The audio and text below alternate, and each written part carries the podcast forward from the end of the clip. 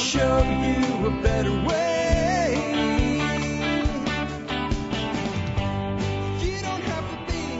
Hi, folks. This is Jack Spirko with another edition of the Survival Podcast. As always, one man's view of the changing world, the changing times, and the things we can all do to live a better life if times get tough or even if they don't. Today is September the 19th, 2017. This is episode 2088 of the Survival Podcast. It's a Just Jack show because it is Tuesday. And today's going to be kind of like a chat with Jack show. We're going to talk about what I've learned and what I'm calling the first three fourths of the year. Uh, September uh, not being completely finished yet, but I have one interview show tomorrow. And the next time you hear me uh, with a new show, it will be October. So essentially, for the sake of the uh, show, I feel like we've wrapped up the third quarter of 2017. Is that even, does that even make sense? Man, this year has flown by. And uh, it's kind of the point that I like to really think about the year. I think a lot of people like to do this, you know, uh, between Christmas and New Year's and make New Year's resolutions and everything like that. And that, that's a fine thing too. And I do some reflecting about that time of year. I get to spend a lot of time with family. I take time off, you know, and I take time off without taking a vacation like I'm about to. I stay home with family and, you know, just kind of settle in. So it's good for that. But it's also a great time that time of year and, and here, I mean, like, October, November, December, January, February, and March are great months to do stuff outside. Uh, we'll get some cold weather and we'll get some freezes and stuff like that. And there'll be work that has to be done rather than work that you want to be done. But in general, the, the average temperatures are pretty nice. You got a lot of days in the 50s and 60s and even 70s through that time period uh, for highs uh, and sunshine and, you know, good weather. So it's when we do a lot of our construction work uh, outdoor work. And what that means is I like to have a game plan going into it. And this is the time of year where we're fixing to transition into that fall period. In fact, this is the time of year where we're actually transitioning into kind of a wind down. The really heavy work for the year is over and, you know, getting everything through the summer without it dying is over. And we're going into that nice period and we're going into the holiday season. I know that sounds crazy, but you know it's less than 100 days to Christmas. Did you know that? Did you did you know that? I mean, really, kind of driving home, um, how much of the year is gone. There's 97 days until Christmas, and this is day 262 of the current year of 365. Man, right? And what I what I, the reason I, I'm kind of pointing this all out is you know, time marching on and having a plan so you make the most use of it. This is that good time of year to look back and say, okay, what worked, what didn't, and what do we want to do with the coming period of time where we're going to be doing the new projects and maybe giving up on certain things and what have you. And I think this is a good time of year because a lot of the stuff that I evaluate from 2017 uh, was put in motion in that last quarter of 2016 because again, we have the time and the environmental conditions to get them done.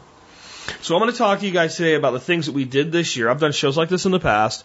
Uh, what worked, what worked really good, what didn't work so good, what some things that we have on the on the place that are actually a problem, and our decisions going forward and our plans for next year. Should be a fun show. Before we do that, let's go ahead and hear from our two sponsors of the day. Sponsor number one today is Western Botanicals. I love Western Botanicals. Um, I have a shoulder injury from all the way back when I was in the military. Uh, I did, it, it was an injury that occurred to me when I was uh, just just 19 years old, I guess, just barely 19 years old, uh, during a, a jump. Uh, where I injured my right shoulder quite severely, dislocating it, and uh, I, I, to this day I have pain um, behind the shoulder blade and in other areas of that shoulder and I'm, I, I'll go months with it just being that occasional achy bursitis type thing, and then I'll have what you call like a like a flare up period, and I'm I'm having one of those right now. And Western Botanicals deep heat ointment is one of the few things that really helps me in those situations and I'll have my wife, you know, rub it in like right along that shoulder blade edge. And she'll be like, oh, like, no, right in the edge. And as long as you get it there, man, it really works. That and, uh, and, and, and, you know, giving it a break. And that's just one of the many things that I found from Western Botanicals that's improved my life. Western Botanicals is a real company that really cares about you. If you pick up the phone and call them, they will help you. Real people will answer the phone in Utah, not in New Delhi. And they'll, they'll listen to what you, you, you need and they'll help direct you in making decisions for yourself. And they're a company that I really love their, their mission. Their mission is not to become the number one seller of herbal products in America, right? That's a typical thing a company would have as a mission. Their mission, to put an herbalist in every house to empower people through knowledge and the products and, and the components necessary to have a person that specializes in herbal care for the family in every home in America. That's mission oriented, and it's why I'm so happy that I've worked with them now for over seven years. Next up today, another company I've worked with for a long time, man. I think these guys were like the third or fourth company to sign up as a sponsor. Uh, going back over eight years now. Ready Made Resources, the company that does what it says and says what it does. All the resources you need for your prepping, ready made, ready to go on their website, point, click, and buy at readymaderesources.com. And if you can think of it, they've got it. And they also are one of those, you know, real companies with real people that answer the phone and do a really good job of actually helping you if you need help. Located right here in the United States. Check them out today at readymaderesources.com. Next up, let's take a look at the year in history. Yesterday we were in the year 59. We are still there because David Verne has added another segment to the year 59. Agrippina becomes too ambitious. Nero's mother, Agrippina, was the main force behind his rise to power, but she didn't do it for him. She's been trying to use him as a puppet through which she can control the empire. Early after Nero took the throne, the imperial court was divided between those loyal to Agrippina and those loyal to Nero. Nero dismissed her from the court after she threatened to throw her support behind Britannicus, Claudius's natural son, and Nero had him poisoned.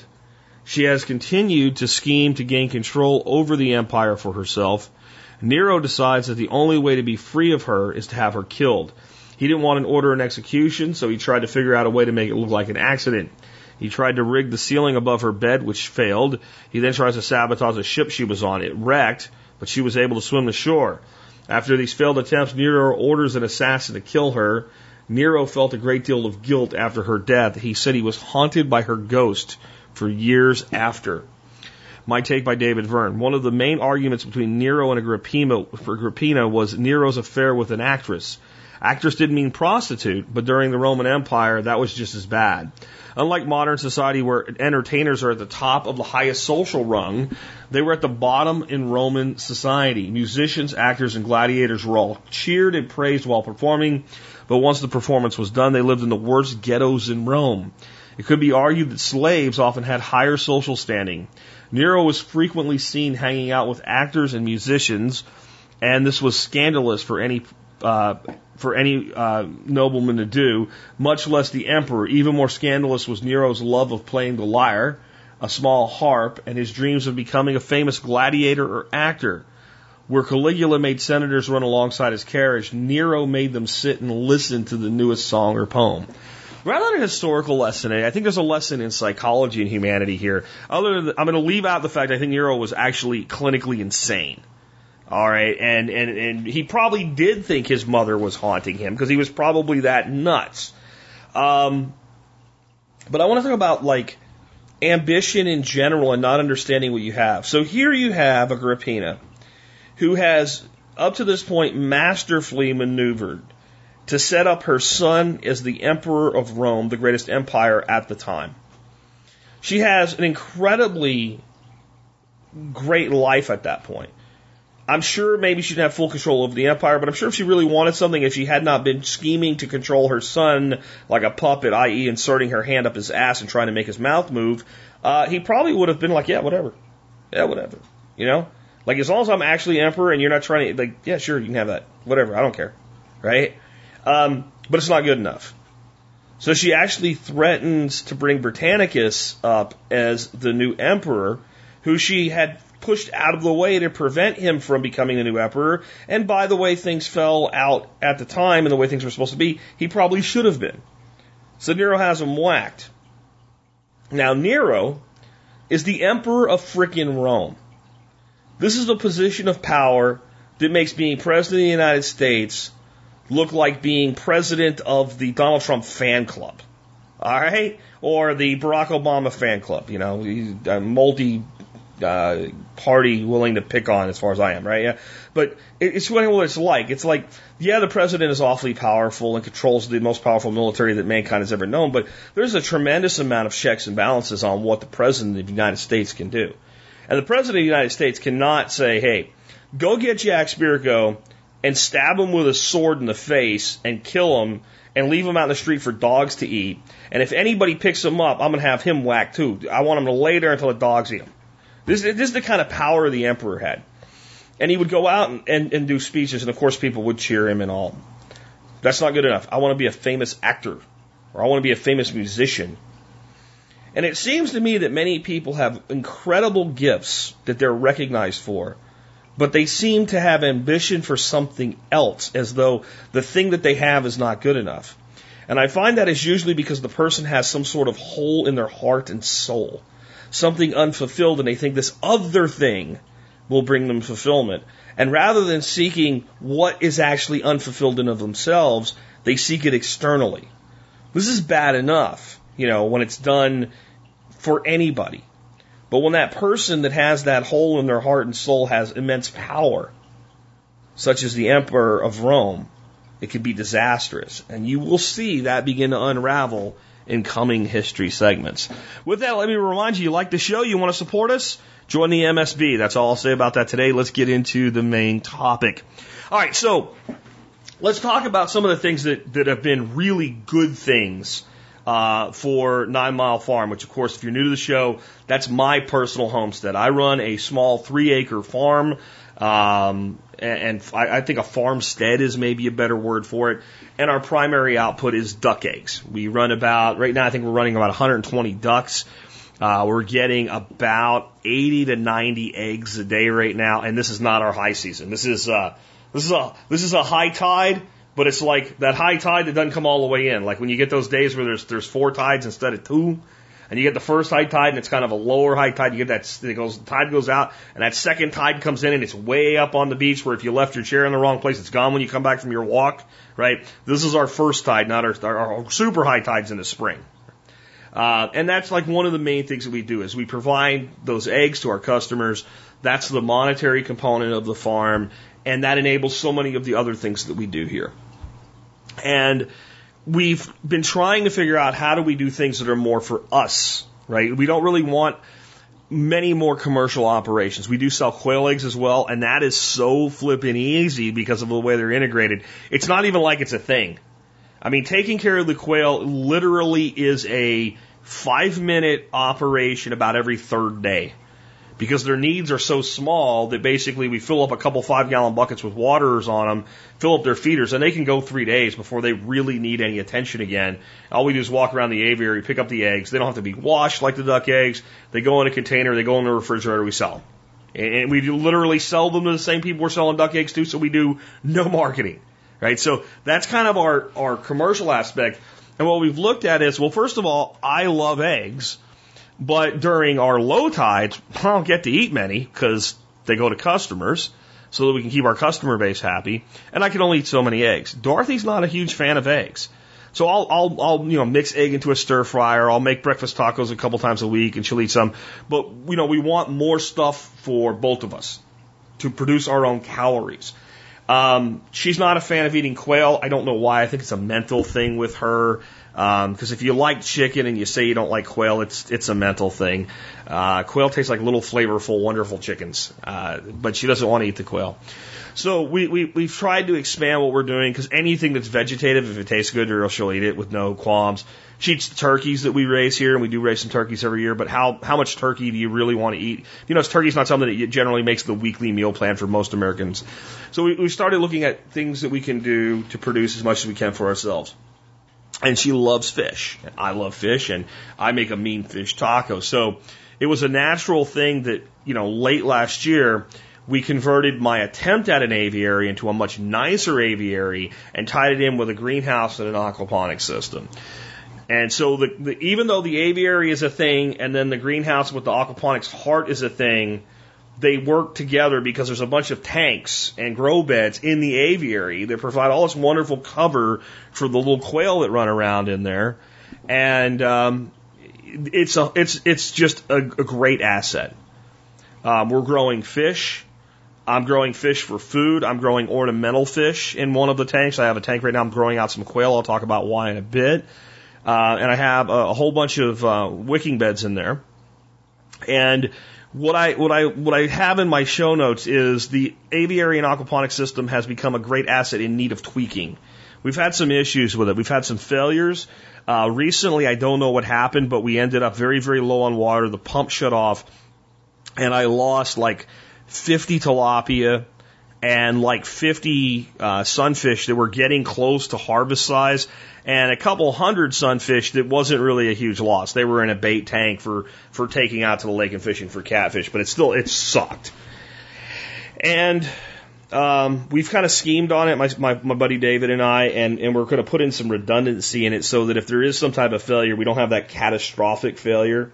Uh, I definitely want to get heat tape on all the pipe um, going into this winter, we had some frozen, busted pipes last year that made things more miserable than they should have been. And uh, there's just some other tweaks that need to be done. But overall, it is a fantastic, I mean, an absolute fantastic system.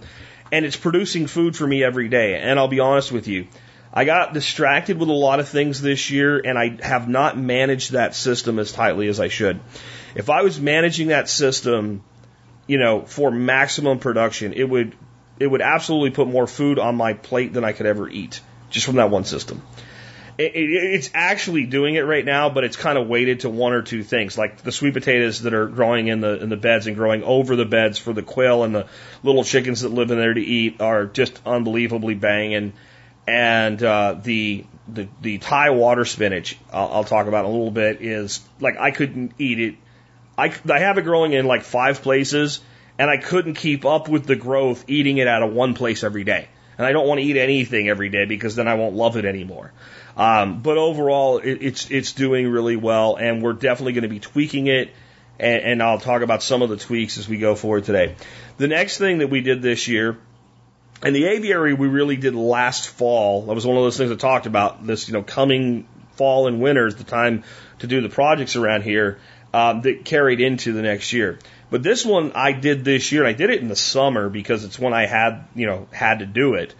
Uh, I built a timber frame pond. It is eight foot by eight foot by about three and a half foot deep, and it's made with uh, four by four timbers.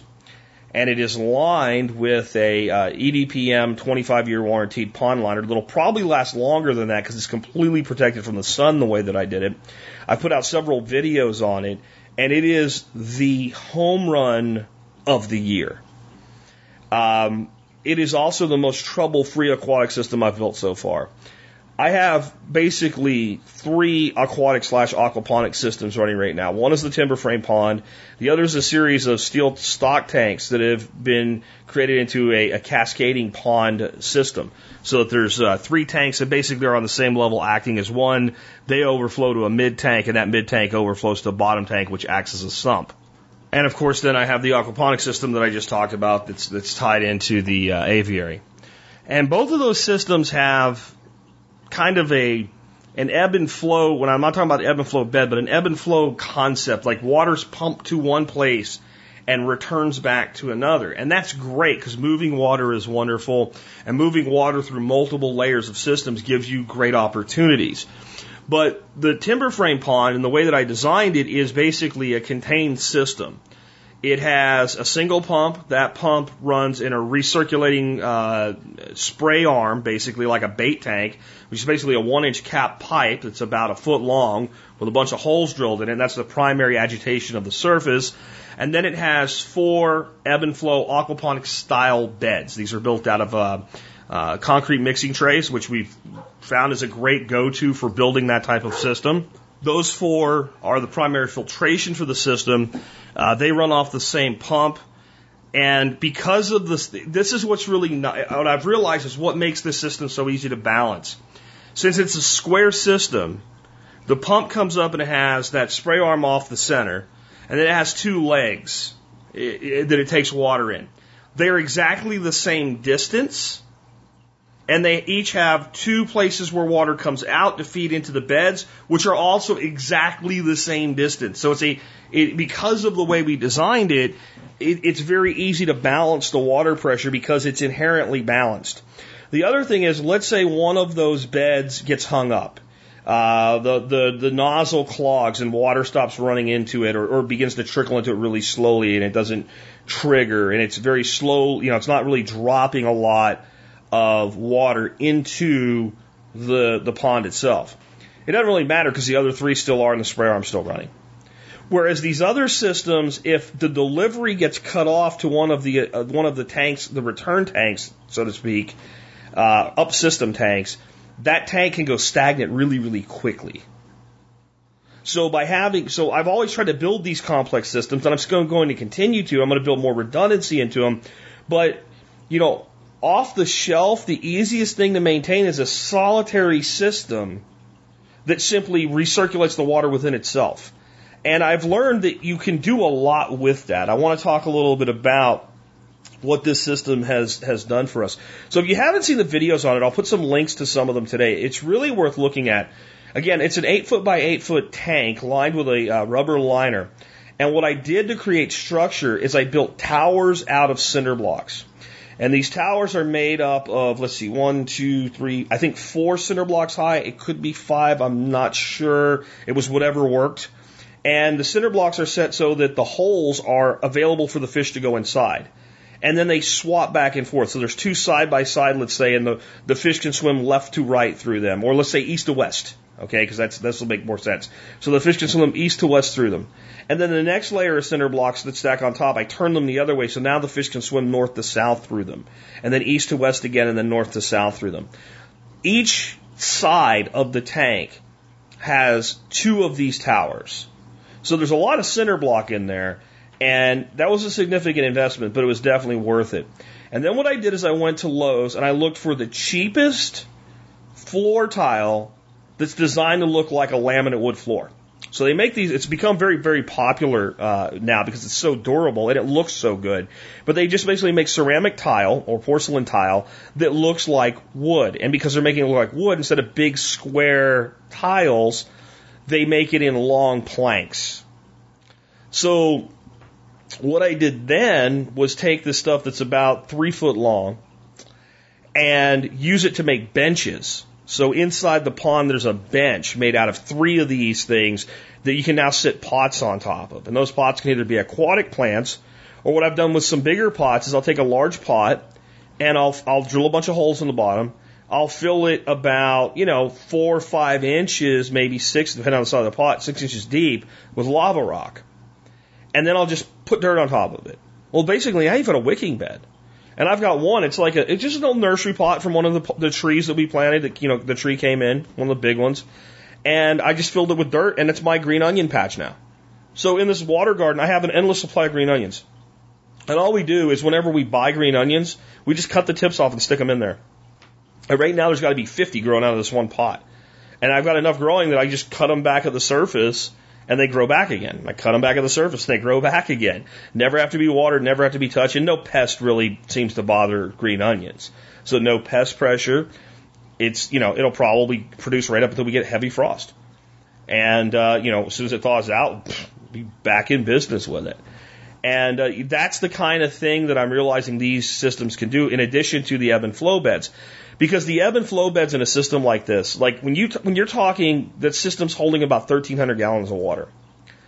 And if you have an aquaponic system with 1300 gallons of water, I mean, you're talking commercial level. Uh, if you're going to get enough grow bed in to actually stock it heavily enough and balance the system so you're just not going to do that at a small scale system. So really you have an aquatic system using an aquaponics feature as a filter. But you can grow in wicking beds anything you want, and just by setting them on those shelves. And then you got to think about the edge you've created for the fish. So the fish now have just so much more habitat than just a square cube. They've got all these nooks and crannies, and they can go in and out of the, the cinder blocks, but they've also got this huge bit of cover because those uh, floor tiles are sitting across them. And to make sure that I didn't damage the EDPM liner, I bought some big, cheap uh, 16 by 16 floor tiles, and each cinder block tower is sitting on top of those tiles. So the tile goes down on the bottom, then the cinder blocks, and then the top tiles create the shells for the plants. This thing is awesome. In fact, we've we've, we've named it a Miyagi, as in Mr. Miyagi from uh, Karate Kid, because it looks like something that would be in Mr. Miyagi's backyard. It, it, I guarantee it's going to be a hangout uh, place at the at the coming fall workshop because it's like four little mini bars. Each side is its own little bar that you can sit up against. It's we did it right at like you know kind of at, at, at mid mid to lower chest height, so you can lean on it. You can sit there. It's got a great big you know eight inch ledge. Uh, two by eight is what I built, or two by tens I built the ledge out of. Uh, so you got a what an eight and a half, nine and a half inch uh, ledge there. You can set a beer on and I've got light, uh, solar lighting built into it. So at night, the lights come on and kind of light the surface up, really low key. Uh, that water's constantly moving. It's just fantastic. And it, because of that, I'm definitely going to be building a bigger one. Uh, and we'll get to that when we talk about where we're going from here. Uh, I think so. That's our home run project of the year. And I look at that and I'll talk about my problems with my in ground pond, which is just a disaster, honestly. And I think for the price of that that I have sunk into that pond, that I'll never get my money back, I could have built 10 to 12 of these things and just been so much better off. Just so much better off. Maybe half a dozen twice as big or something like that. I, it'd be a better use of things from an energy standpoint, but uh, definitely going forward with more Miyagi. So that's the home run project. The home run find of the year. And it, I would definitely say this is the find of 2017. It's a plant that I've known about for a long time. Um, I always thought it was illegal to grow in the state of Texas. And this year I decided I don't really care. I don't really care if it's illegal to grow in the state of Texas. I'm going to grow it and let them try to figure it, and I'll just not talk about it. Well, I went on eBay and I found some seeds for a plant called Ipomoea aquatica. And if you're a fan of Geoff Lawton uh, and you've watched his permaculture videos, you've heard him mention this plant countless times. Uh, it's a plant they grow very heavily uh, in aquatic systems throughout the world. And the reason it was illegal in Texas is because they were afraid that it could be an invasive species. And, you know, some invasive species are real problems. And I never want to be that guy causing the real problem. The thing is, these things do not overwinter unless you're at least USDA zone 9. Now, where I live, it's eight and sometimes seven. It depends on what year it is and how the, the weather gods feel about it. So it just ain't going to overwinter here. And it's, it, it's not a problem. So I got the seeds and I started growing it and kept my mouth shut about it. I started doing more research about, you know, banned plants in Texas and I came across something that happened all the way back in 2005 with much to do about nothing as far as fanfare the this plant was removed from banned plants in the state of Texas. You can now grow it for personal use all that you want. You cannot produce it commercially without an exotic permit, but you can get one of those easily enough if you want to. And I don't know that this plant really lends itself to commercial production. It is a member of the sweet potato family. And it grows at an incredible rate, and yet it's very nutritious. And I've played with different ways of growing it, and I think I've found the best way to grow it.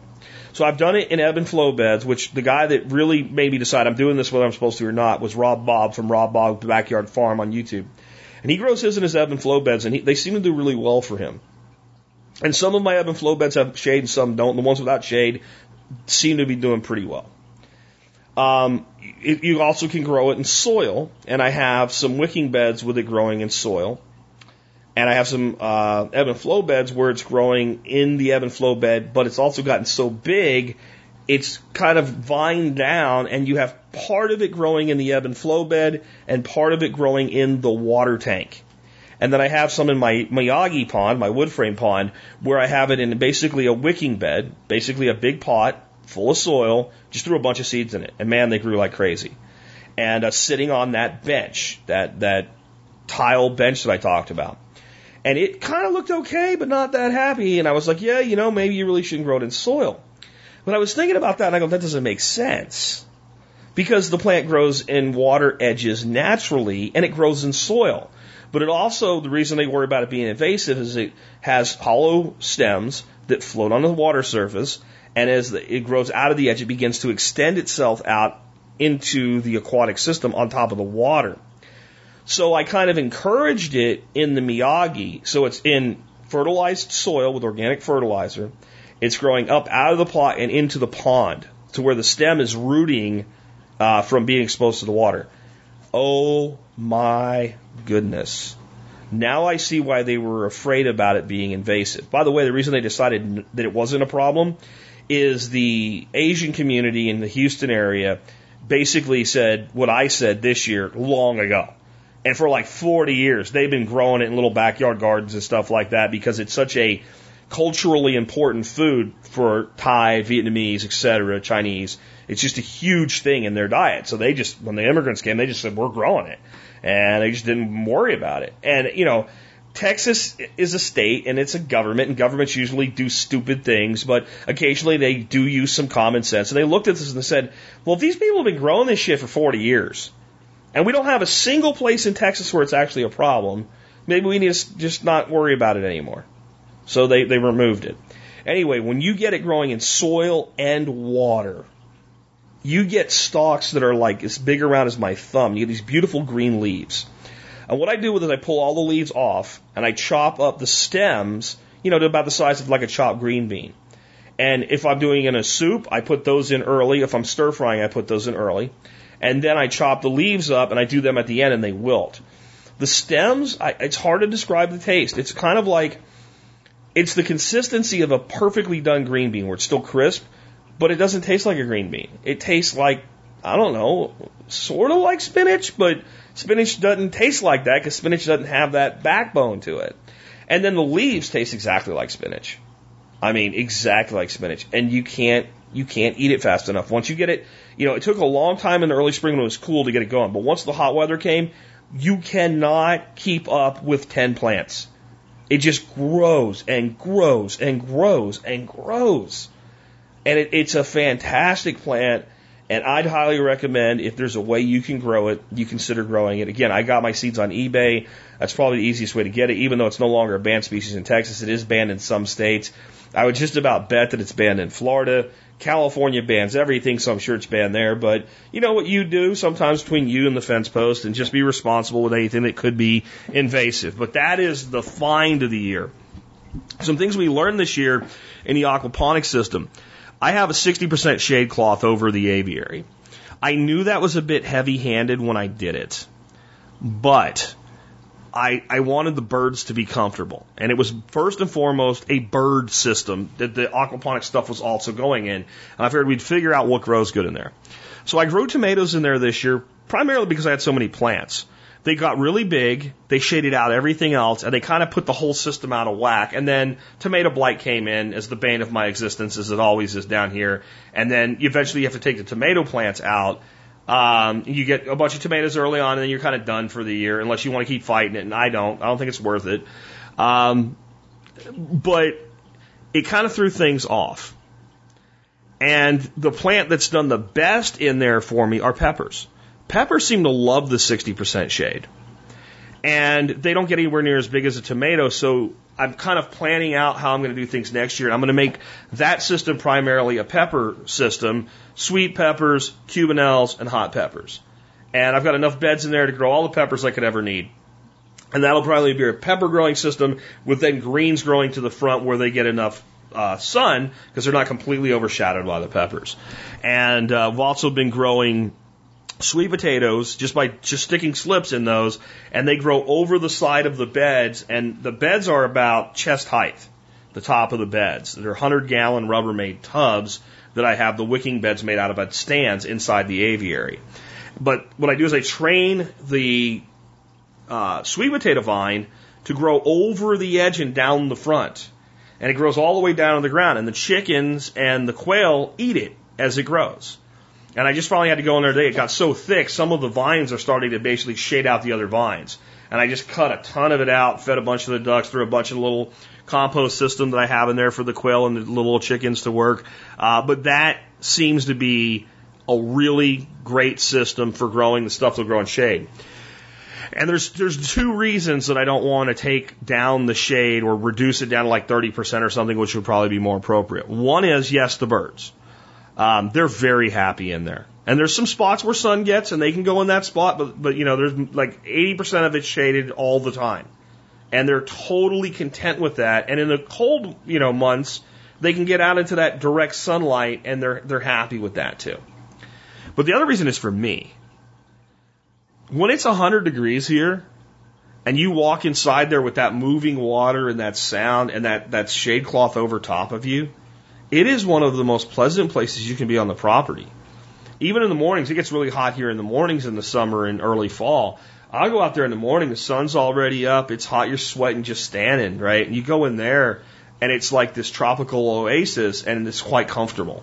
So it's just a great place. So rather than alter it to grow other things, grow the things that grow well in there. The greenhouse can grow anything we want in there. There are some changes I want to make to how we have the stuff set up in there. That'll also be a fall thing, but it's primarily the there's we have two ebb and flow beds over one of the IBCs, and it's it, it just takes too much space up. It's hard to work on anything, and then we have them oriented front to back, and we're going to turn them sideways because it's very hard to get to the back of those beds so they don't get used the way that they should. So we're going to make some modifications to that along with some other modifications to put some more redundancy into the system. Um, the next thing that we kind of come away with this year by doing the elevated wicking beds in the aviary, but also the Miyagi out on the main property is that that's where we're going with anything we put in for food production systems from now on. Elevated, up high. Easy to work on. You don't have to bend over and break your back.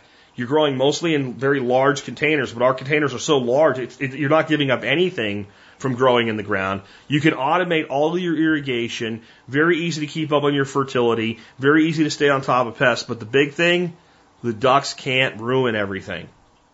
And, and, that's, you know, we have the little steel ponds put into the ground, and I've had to put these little bitty fences around them to keep the ducks out. And, and the issue with that is it makes it hard to maintain the landscaping around the ponds. So we kind of let them be little wild areas, and they are what they are, and they're full of frogs now, and that's all good. But they're not the best thing in the world for growing food. So as we go forward, we're trying to do everything raised up. Um, so we're going to do with elevated, you know, elevated ponds and gardens for everything that we do. Um, our in-ground pond is pretty much a disaster. Uh, what I have in the show notes is we may have to nuke it. And I, I don't literally mean call up Kim Jong and buy a suitcase nuke and nuke my pond. I mean, it may just have to go away. For all the money I have into it, it's just a disaster. It's sedimented in at a, at a dramatic rate. Uh, it seems to be seeping despite just an abundance of, of uh, bentonite that was used on it. Uh, it's difficult to maintain the water level. I'd say that the average depth in it right now is about two feet, which is not sufficient for an in-ground pond. Um, it, it, it just is a mess. And it may make sense to drain it and rent some equipment for a day and push mostly everything back into it. Maybe do something cool with the, the to landscape with the rocks and have it go away. And we've thought about a bunch of different things. We've thought about building up the sides and lining the sides with uh, with an EPDM liner. That would be one option, and it would make it serviceable. Um, it's going to be. You, you look at it though, and you go, would I be throwing good money after bad? Because there's a little business lesson for you guys today. This is a very important lesson in barter. It's an important lesson in buying and selling. It's an important lesson in business, and it's an important lesson in managing and running a homestead or a home. It's what's called a sunken cost. And you can see a very clear illustration of how people don't understand sunken costs when you watch shows like Pawn Stars, which are fake, but useful for this illustration. Guy will come in, wants to sell a car. Uh, they look at the car, uh, the current market, and the car's worth, you know, pristine 20 grand. It has problems. The guy at the pawn shop offers him $10,000 for it. And what does the guy say? Well, I can't do that. I got more than that into it. Okay, that's completely irrelevant to the transaction. That's a sunken cost. That's money you're never getting back.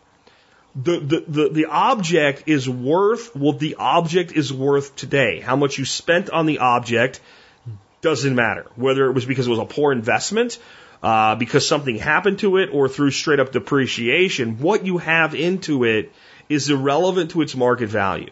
And if it's something that you can go out and buy 10 of today for around $10,000 or what have you, uh, and you can just go buy one for $10,000 today if you really want one, there's no world in which it's worth 20 just because you have 18 into it. And that's how I have to kind of look at my pond right now. I have thousands of dollars into it, They're gone. There is no way I will ever get that money back. And I have to look at the totality of benefit in what I would do. If I were to drain it and basically fill it back in, I could take the dividing fence down in my west pasture and I would have a full acre over there for the ducks to roam and they would maintain all of that land that right now I have to maintain with a weed eater and a farm hand. And that has some benefit to it as well. There's some other options we've considered. I really want a big pond. I know I'm talking about these Miyagis and all, and we're talking, you know, the, the next one I'm going to talk about building is probably going to be about 3,000 gallons and all, but I mean like, you know, 20,000 gallons, right? So another option we have that's actually a great area for a pond on the property. And one of the options might be to bulldoze it all flat. It'll still have somewhat of a depth to it. And to get an old above ground pool with a brand new liner and put a 24 foot round ground pool down there, uh, keep it nice and shaded and bury it about halfway in dirt to help with the temperature of the water and uh, make that a pond. Run some solar down there to run a pump, run some uh, filtration, and just have it basically be an above ground pool pond. My problem with that is I don't plan on leaving this place anytime soon, but I always want an exit strategy, and that may impede an exit strategy. Everything we're doing, I'm trying to do in a way where somebody that bought it would go, that I like that, or if I don't like it, it's easy to make it go away. That may be a difficult thing to make go away. So is a ruined pond, though. So I have to make that decision, and it's one of those decisions I keep punting because I don't have to make it right now, and there's other things that I do have to make decisions about right now. Uh, another uh, conclusion I think we've come to this year with our aquatic systems is that bluegill and other sunfish, green sunfish, long ear sunfish, uh, red, you know, red, red, red sunfish, also known as shell crackers, pumpkin seeds, all of those guys, they are the best value for growing your own protein in our area. I don't know if it's true of the rest of the United States, but here they're so easy to obtain. They're practically free. Uh, there's no limits on them, and there's no real limits to how you can catch them. You can catch them with a cast casting if you want to. Um, and there's lots of places to obtain them. They grow relatively fast because we have warm weather for most of the year. They quickly adapt to pellet feed. They eat minnows. They eat aquatic vegetation, and they are fantastic eating. They do not grow anywhere near as fast, and they don't give you the ROI on food conversion to weight that tilapia do, but they also don't die in December. They, they rock right through the freezing period. As long as the water doesn't freeze solid, if there's enough water for them to swim in, their metabolism drops down and they just sit there and they wait for the warm water to come back. And if you do lose them, you just go get some more. They don't cost you any money. And again, they're, I think they taste so much better than tilapia. Tilapia is an okay fish. Bluegill and sunfish, you know, we, we call them perch here. And I always get somebody, they're not really perch. Yes, I know that, dumbass. Okay? That's, that's what they call them here. I'm from Florida as a kid, and what do we call them in Florida? We call them brim. Right? And what did we call them in Pennsylvania as a teenager? I, we called them sunnies. When I moved here, everybody called them perch. I just accepted that's the hell the way it is here, and I call them perch too now. So these little perch are just fantastic eating. Their, their, their flesh is white, they're sweet tasting, and I mean, there's a ton of different ways to use them, but frankly, you cut the head off, you scale them, cut the head off, and gut them, and fry them with the skin on, and man, they're good. So that's kind of become our go to uh, I did experiment with bullheads this year. I do have some bullheads still in one of my tanks. They are not a great fish for aquaponics and they are not a great fish for aquatic farming. They just, they, you know, I, I hate saying this because people always say they live in mud and they eat shit. And no, they don't live in mud and they do go in mud, but they don't live on it and they don't eat their own shit and they don't eat mud. They're predators. And, and bullheads actually, you know, as long as the water's decent quality water, are one of the best tasting fish I've ever personally eaten. I, the flesh is firm, it's sweet. You don't want to eat them out of water when the water temperature is really, really warm. They're best consumed in the spring, the fall, and the winter. Uh, but when you're farming them, that's easy because net, boom, fish out, right? However, in a tank based system, and there might be, I might try some tweaks, you know, agitation, um, uh, a, pump, a recirculating pump that's not just for the whole system, but in the individual tank, creating uh, uh, water movement that will create drainage of the, the, the fish skank down into the main filtration system. That might make it more viable, but they literally made every tank I put them in in any quantity stink. I have like a half dozen in a hundred gallon tank right now, and it's fine. But it's still not the water quality in that tank is not as good as the water quality in every other tank in that same system. There's three, four, five tanks in that system, and the other four look much better than the one that they're in. So I've determined that they're probably a great fish to stock in a farm pond or something like that and, and feed them and harvest them uh, in enough quantities to keep them from overpopulating and use them as a fish food, uh, a, a protein source, because they're great. And learning how to shuck them was one of the best finds of the year. I learned a method where you basically cut a, a strip of the skin off the back, break the backbone, and just pull out the, the little, you know, little gutted and skinned body is what you end up with. And it's, you could just put shucking a bullhead, like shucking corn, shucking a bullhead on YouTube and find videos on how to do it. It's all great, but so far, I haven't found them as being very advantageous in a contained system of a few hundred to a few thousand gallons. That they, they, they create too much nastiness if they're going to be in any quantity. Uh, I do have about 10 of them in my Miyagi. I hardly ever see them, and they don't seem to be causing any harm there. Though, um, when I put some small goldfish in there, they disappear real fast. I'll just say that. Uh, next up, I have learned, and I've just put videos out on that this week, last weekend. I have the Steven Harris battery bank in my pickup truck. And I take a 100 gallon igloo cooler like everybody and their mother has, and I set that in the back of my pickup truck, and I put a small, like 200 gallon per hour, 300 gallon per hour recirculating pump like I use in my smaller systems in there, plug that into the inverter in the Steven Harris battery bank when I'm fishing, and it's basically a live well. And I went fishing the other day. It was about 100 degrees out. I had about an hour and 30 minute drive home. I had 30 big bluegills. Most of them were pretty big that I put into that um, that uh, that cooler and ran that system. Driving home on the highway with water sloshing around and all that stuff. And I had zero fatalities. Every single fish made it home. The next day I did lose one, and I don't think it was anything to do with ammonia or anything like that. I think the system worked perfectly. I think that I had one that I hooked really deep and I thought about just throwing him for the raccoons and I thought, well, maybe he'll make it. And that was the one that I think died. So I'm 29 out of 30 anyway is pretty good harvesting wild fish. Uh, but that, this is another reason to have a steer, uh, Steven Harris battery bank. Plans for this winter, fall, coming spring. Uh, number one, build a bigger, better Miyagi, which of course is that timber frame pond. Uh, where I have a little garden that I've pulled the fence down and let the ducks go at, where I had six little raised beds, uh, right in that footprint is probably where we're going to put the next Miyagi. I've already got water there. It's easy to run power out from the outbuilding. It's only about uh, probably 25 feet to run some power out there uh, to be able to run the pump.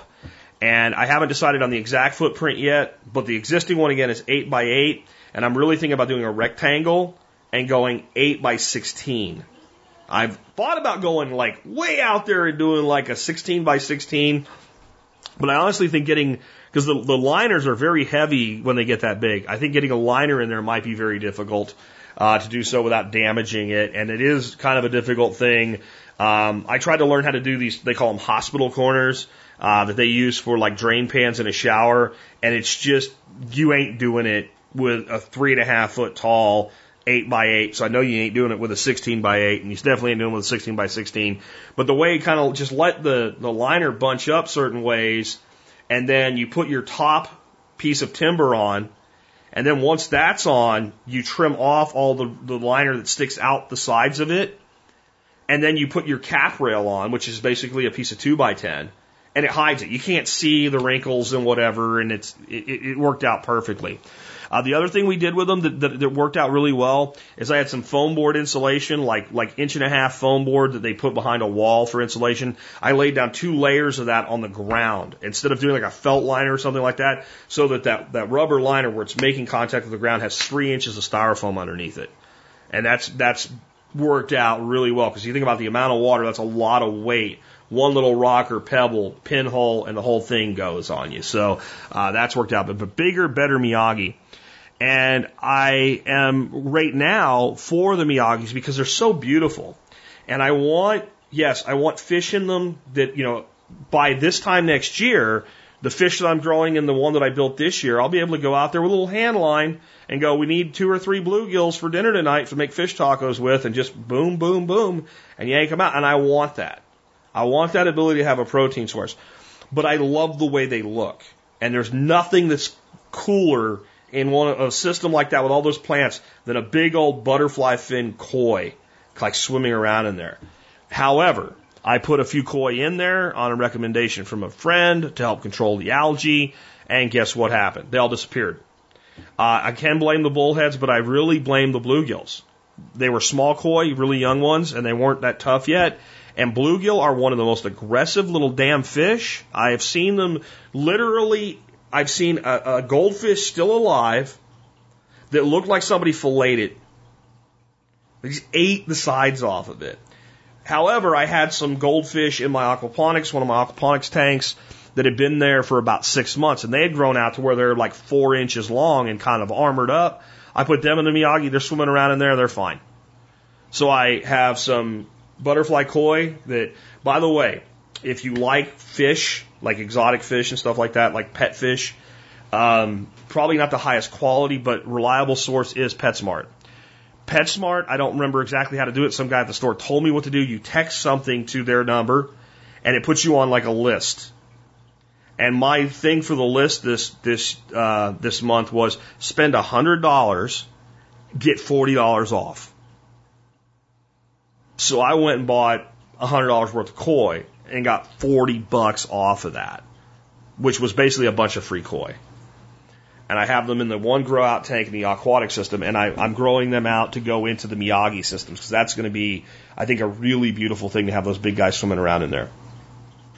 We also want to develop a large wicking bed system that's 100% duck proof. So I kind of had one growing up against the side of the building and what have you, and and it worked okay, uh, but it really wasn't very big. And then you know we do have, in spite of the cats and some other, uh, we do uh, we do in the dogs, we still have some rodent issues. And with it right up against the building, a lot of times you get a plant doing really good, and a rat would come and eat the freaking plant to the ground.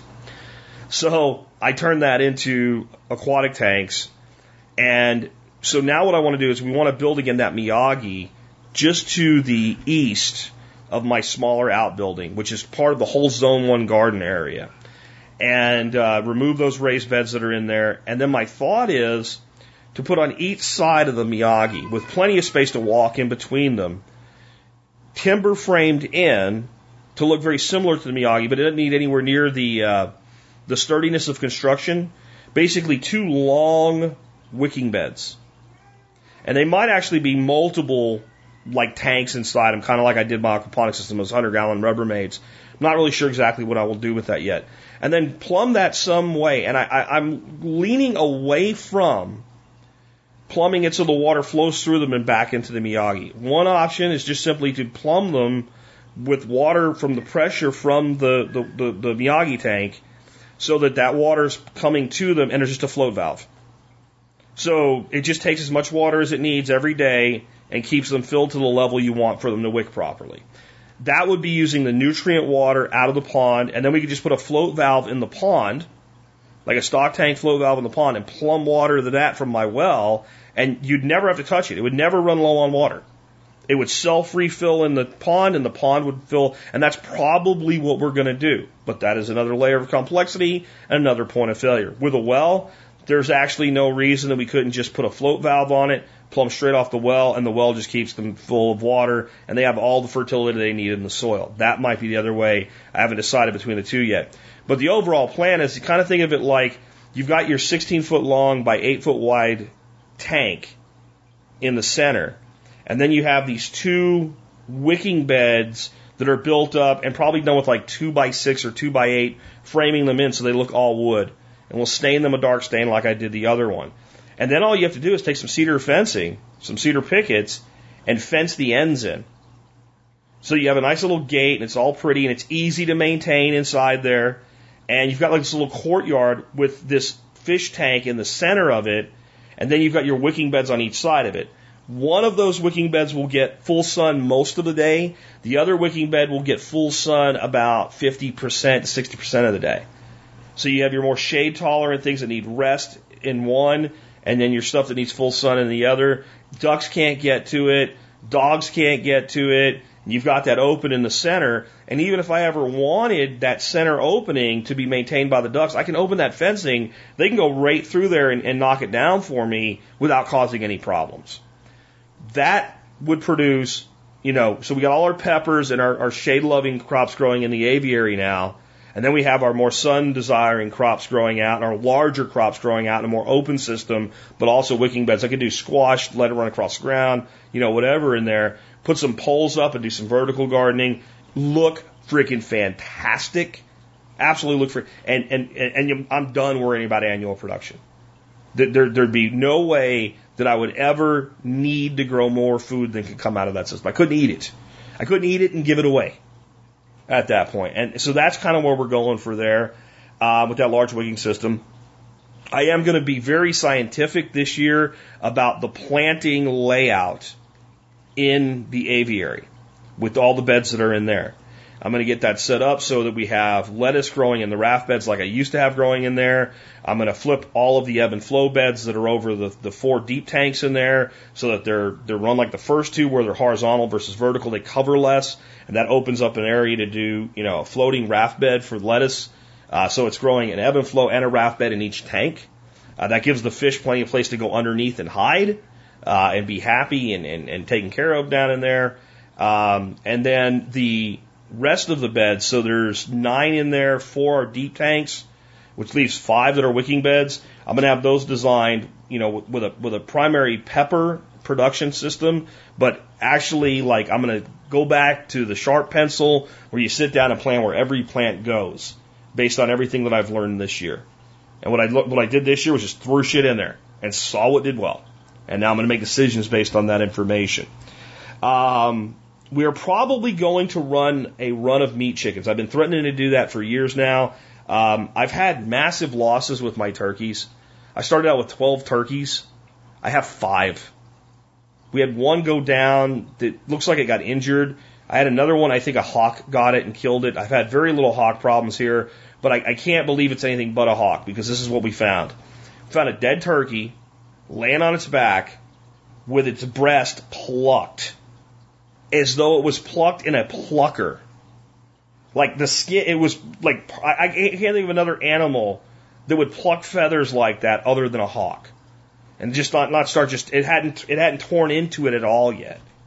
And there was no, like it's, like it, there was, it was hard to even figure out where it was injured to kill it. Where if a canine or a feline, like a bobcat or a fox or something had killed it, it would have been much more obvious how it had died. So it would have looked like its talons to the throat, which is what a hawk would do. And I think when that happened, it injured another one of the turkeys that eventually developed basically a serious infection, gangrene like, and I had to put her down. So I, I don't know if we're going to do turkeys again. Um, they take a long time. Love the meat. I love the yield, but they've honestly been a money sink for me. Uh, even with selling the surplus, I haven't had enough surplus make it to make them financially viable. I love having them around, but they, they man, they crap on everything. They make the geese look like they don't crap at all. Um, so I don't know if we'll do turkeys next year. We, Dorothy and I have talked about it. Unless something happens to our our birds, and we have some kind of losses or something, we don't really see a need to bring in new ducks next year. So we'll have a, a zero duckling year. Uh, so that'll mean next spring I can put all my work into these projects and bringing them online as we come into the growing season instead of running around trying to keep baby ducklings alive. I think we have a, substantial population of, of mama ducks and plenty of eggs coming out of them, and we really there's my granddaughter sounding off, folks. Then we really don't need uh, any more of those uh, uh, coming into the spring next year. So that leaves me with some time to try something new, and I think it'd be a good time to do a meat chicken run early in the year. And you know, I can start, I'll be done in 10 weeks, two and a half months, and I'm done with, you know, any additional animal husbandry uh, for the year. Might run 25, 35 birds, something like that. And, and with now having a facility that I can take them to to have them processed, and the guy does them for, for, for $4 a bird. And frankly, I'm not part. I'm not. I'm not going to spend the time to process them at that price. He does a great job. Um, so I can take them all down in one run. He processes them. I bring them home, part them out, put them in the freezer. And the big reason we're thinking about doing that again is more calories off the farm for both of us. I mean, I don't really need much from a store between the cow we bought from the neighbor down the, the, the field, the quail, the fish, uh, the deer meat. Uh, I, I'm good, man. You know, I, I can eat quail a couple times a week and, and be happy about it. My wife, like I said, not into the quail thing. So she loves chicken. So that would give us a high quality protein for the whole. And we have call ducks too from time to time, and she won't even think about eating duck. She just won't do it. She's too close to them. And I understand, you know, but trying to adapt some things that'll work better. So we're thinking about that. Um, I might take another go at the orchard that failed. We put in a bunch of irrigation. I've got a pipe dug up right now because my freaking farmhand chopped into it with a machete. I got to get that fixed before we go on vacation. It's one more thing to do. Uh, but that area got really, really overgrown, primarily because I had to block it off so that the the, the ducks couldn't get down to the little pond. And uh, so if I had the birds maintaining that, it would be in a lot better shape right now. So we're, we're thinking about how do we take another go at that and how you know if we if we blow up the, the, the pond so to speak everything gets easier, so it's it's tempting to do and just accept that sunk cost. Uh, next is we need to create some duck-free zones. Uh, primarily the front porch and some area around it, and the back porch and some area around it. Um, it's it's kind of cute when you're sitting in the kitchen and you look out and there's five geese tapping on the window and looking in at you and turning their head sideways so they can look out their eyeball at you, up at you and stuff it, it's kind of fun. Standing out on the porch in the evening when it cools off, shooting an airsoft gun at some targets and drinking a beer while ducks are walking around your feet and quacking at you. It's, it's kind of cool, but it gets old. They crap all over the place. We have to constantly clean it. And we can't have anything landscaped to be nice and pretty with some flowers for Dorothy and stuff like that. So we're probably going to do some picket fencing. I've been planning this for a couple of years, and I think I've got it worked out exactly how and where to do it. Um, we have a an, uh, a covered walkway between our house and the garage on the back porch, and it's probably going to cost some significant money to do it right. But it was ne- it's not done right as it is. It really needs to be tore down and rebuilt. And when we rebuild it, we'll have an opportunity to bring it out a few more feet and maybe use that as part of our infrastructure to create kind of this duck free area. Uh, at the same time, I want to create a way that the dogs are, will be free to come and go. Uh, at least I want, you know, if I have the ducks on the front side, I can leave the back open for them. If I have them on the front back side, I can leave the front side open for the dogs with like, like a nice little gate. Uh, probably a lot of gates built into that just, just for convenience sake. Uh, but we need some duck free zones. And as I, as I'm designing that, I'm trying to figure out what makes sense in the standpoint of building some sort of an outdoor kitchen. As much as I love to cook and grill outside, uh, making things more convenient, easier to do. So that's something that we're looking at. I don't know that that'll all happen in the next coming year, uh, but that's definitely on the design side of things right now to figure out exactly how that works. And I, I will have the duck free zones done by spring. I, I have to because they're driving me crazy. And I, I feel that my wife deserves a place to put some flowers in and shit like that with all the crap she gives up. So uh, we're working on that. And we are looking to simplify systems and automate everything and build in more redundancy. So I want all of my systems to be self filling. If some type of leak happens, water levels are dropping, I want it just to fill itself back up and tell me with some sort of an alarm. Uh, anything needs to be watered, I want automated. And I've talked about that before, but you know, I got spoiled this year. It rained all summer. We had the best year we've ever had for rain. Now we're in September. It's, it was it was 85 degrees with rain every other freaking week in August. Now it's dry as a bone and 100 degrees in September. This is some bullshit, right? So that that made me get complacent on some of the, the automated watering I want to put in. I've been really thinking about that too because I want to make sure that I don't create a problem in the solution, right? So when you water, you get excessive growth. So if you do that in a way that makes it hard to mow, uh, where the ducks aren't grazing enough, for instance, then that's a problem. The irrigation we did out the front, I put it five feet off the fence because I was being greedy, and that way you could grow stuff on the fence line and 10 feet back from the fence line. That's never really worked out well, and those pipes should be right up against the fence with 50% water projectors, so they're only throwing water from the fence side in. Then you could mow right up to it. That's going to be a lot of work to fix. So realizing some of the stuff I've done, I've made mistakes with, and it's work to fix. I'm trying to determine when I do something new how to not repeat those mistakes or make new mistakes that make maintenance an issue. So simplification, automation, but the right time frame on the installation so that I don't make things more difficult rather than less difficult for myself. Basically, I want to get things to the point where if we leave, um, no matter who I have as a caretaker, I don't have to worry about anything dying while I'm gone. Like they have to pick up eggs and take care of the ducks. And that's it. Like everything else, you know, harvest some shit so it doesn't go bad while I'm gone and use it, but otherwise you're good.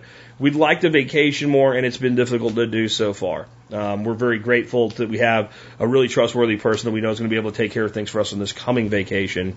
But I'd like to be able to take vacations in the summer too. And that's where I've gotten to where I just don't feel I can take summer vacations because that's the time of the year that you need the most care and attention to keep things alive. So that's kind of where we're going. Hope you enjoyed today's show. I know I enjoyed talking about all this stuff. And uh, for a lot of this stuff, you know, check the show notes out today. I've done a lot of videos recently. I put up a video gets 2,000 views, 3,000 views, and I got 150,000 people listening. So I know there's plenty of you guys that haven't seen the videos. And uh, if any of this isn't making sense, check the videos out. It'll make everything make a hell of a lot more sense uh, to you. With that, if you uh, want to support the show, you know, I talked about joining the MSB at the front of the show briefly as it was today, but uh, another way that you can help support the show is by doing your online shopping through tspaz.com. T-S-P-A-Z.com. Just an easy to remember little short domain, tspaz.com, that uh, will uh, take you to a, a segment of the Survival Podcast website where you can see all of my reviews of products that you can purchase on Amazon.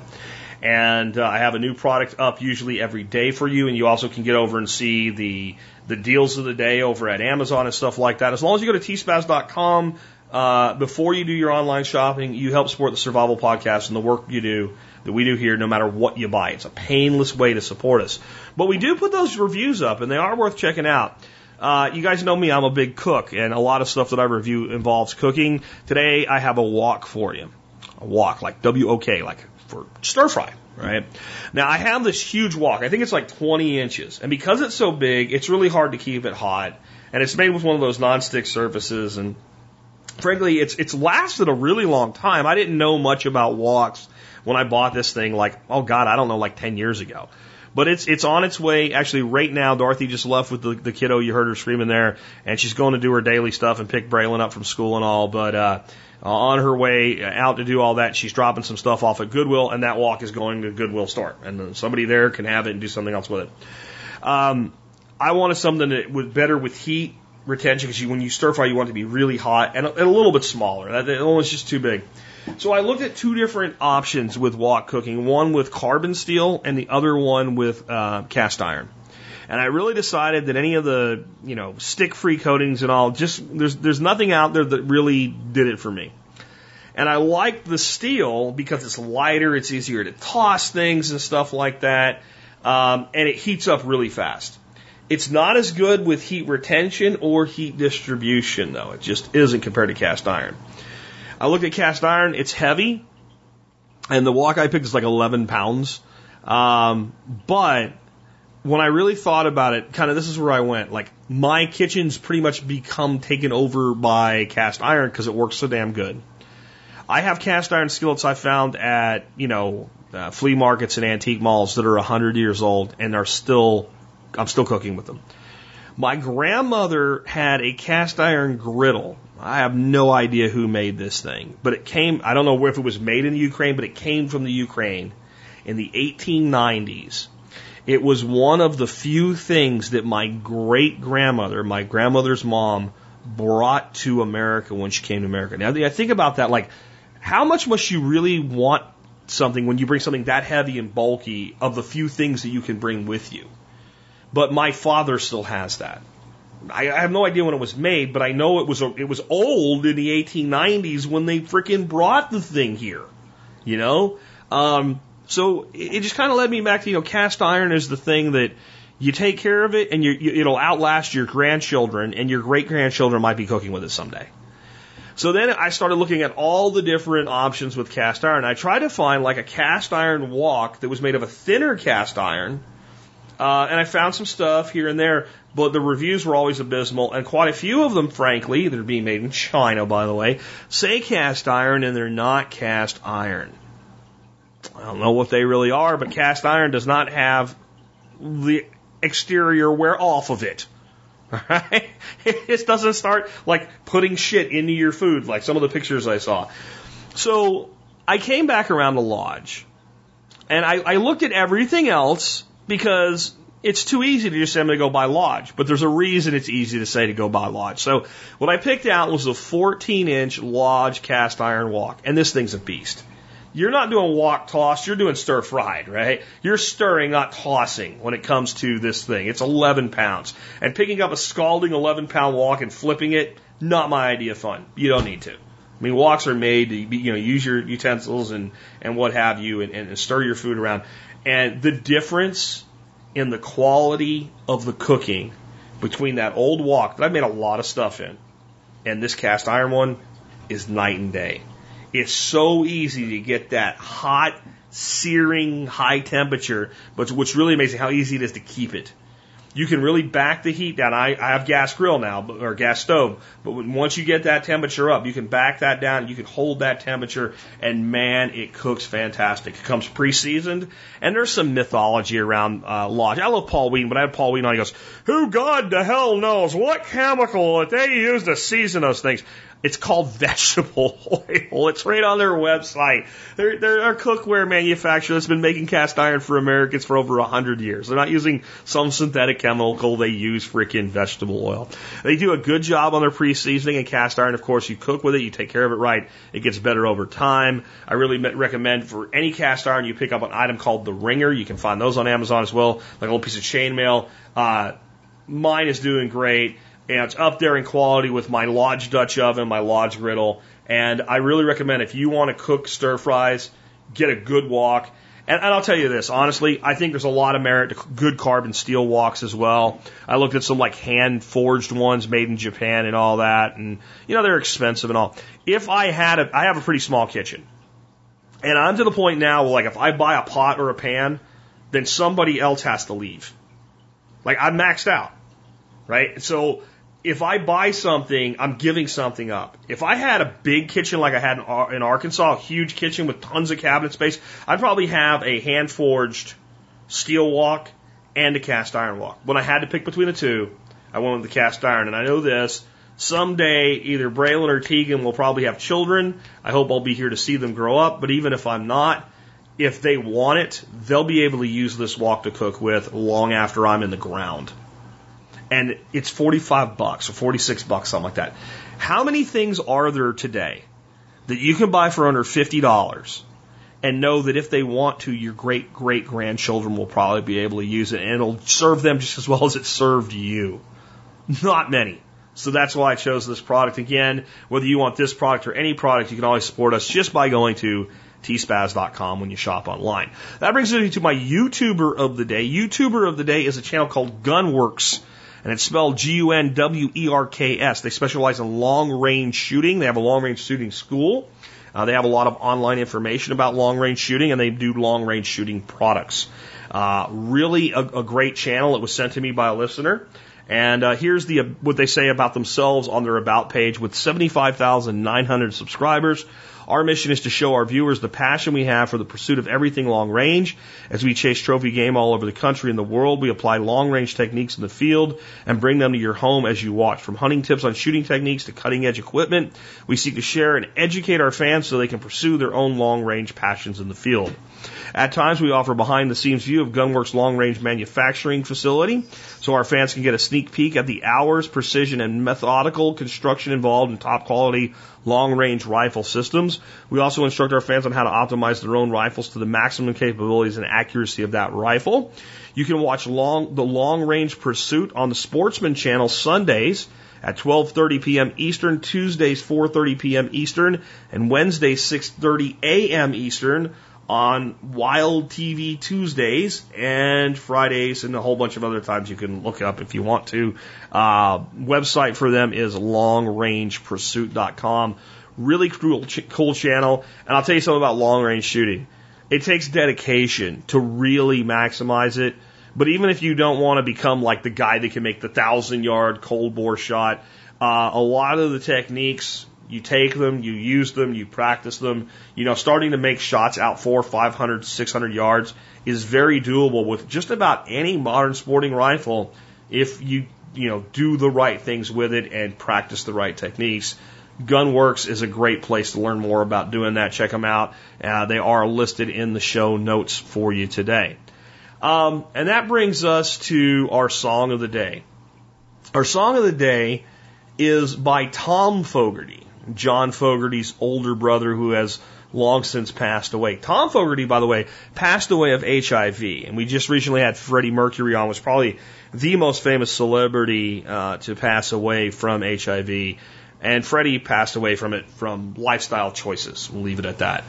Um, Tom Fogerty had an injury, I think a back surgery, and he was one of the you know early victims before they knew how to screen for HIV in blood and he had blood given to him during his surgery and a transfusion, and that infected him with the HIV virus. And at that time, knowing so much less about how to treat it, of course, it was you know fatal to almost everybody that had it eventually, and he passed away from that. This song really has nothing to do with that, but it kind of sort of does. It's called There Was a Time, and it, it's sort of a lamentation of how things seem so much more incredibly opportunistic and so much like so much more that you're going to be able to change the world when you're young. And as you get older, you realize it's not quite that way. Let me give you some of the lyrics to it. There was a time when I thought I would make it, and there was a time when I thought that I knew. But now I find that the same old used to be is gone, and there ain't no easy road. There was a time long ago, do you remember? We used to have so much fun, so much fun. But now I find those good old days are gone. Oh no, there ain't no easy way. Don't shed no tears for the hope in your life. They're only faded memories. There was a time when I thought I could change things. There was a time when I thought I could do. But youth was just another day in my life. Oh no, there ain't no easy road. That sings a very lamentatious song. An acceptance that all those things that you believed in your dreams as a young person, you know, your teens, your early 20s about changing the world or the things that you were going to accomplish, as you get to a certain point in your life at a certain age, you realize those things aren't going to happen and those days are not coming back. And that can be a very dark time.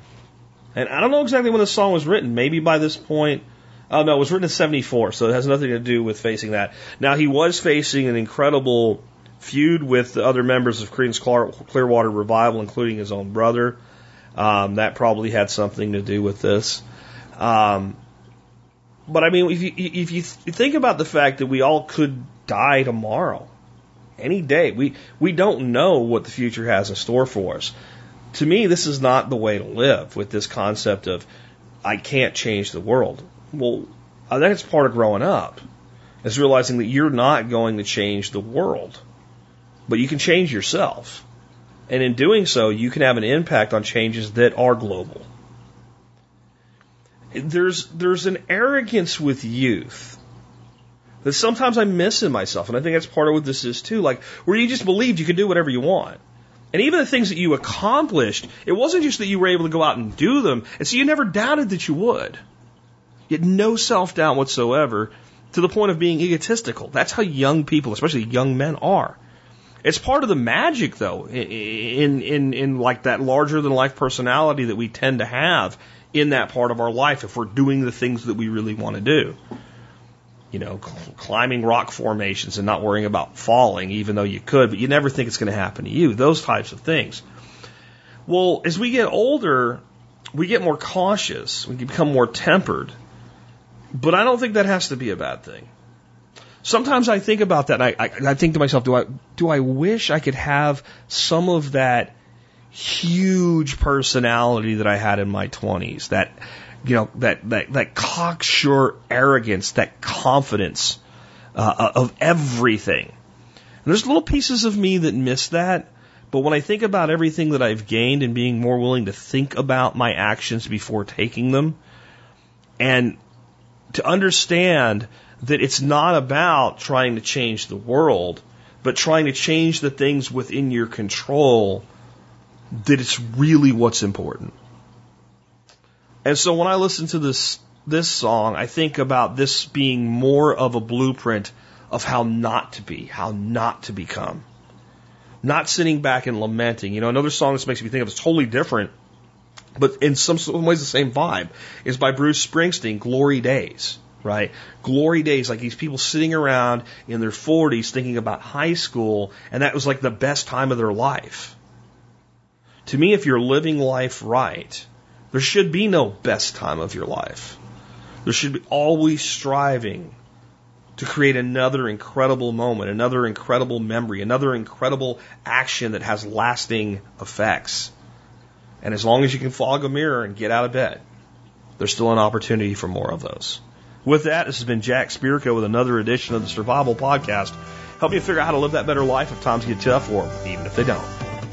There was a time when I thought I would make it, and there was a time when I thought that I knew, but now I find